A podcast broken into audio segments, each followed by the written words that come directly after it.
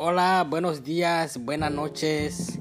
Sé que me escucha ya en Asia, en América, en África, en Europa. Hace Marte me escuchan. Eso es lo más interesante de la tecnología. Bien, hoy estamos hablando acerca del el trabajo docente, que es un trabajo exigente, un trabajo que no solamente se termina en el aula, sino que también va más allá del aula y te sigue en la casa. Si podríamos hablar de trabajo, esta podría ser el trabajo que existe.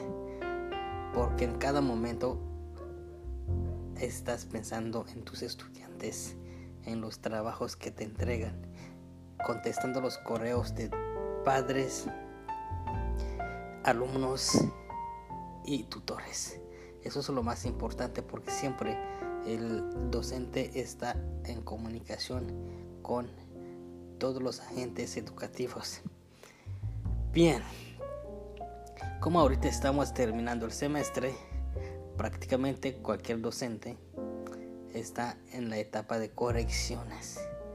Es una, una etapa llena de trabajo porque lo que preocupa no es solamente terminar, sino las, los impactos que las correcciones pueden tener en la vida del estudiante.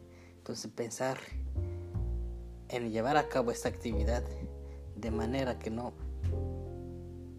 afecte emocionalmente a los estudiantes, pero también al docente que está corrigiendo los trabajos.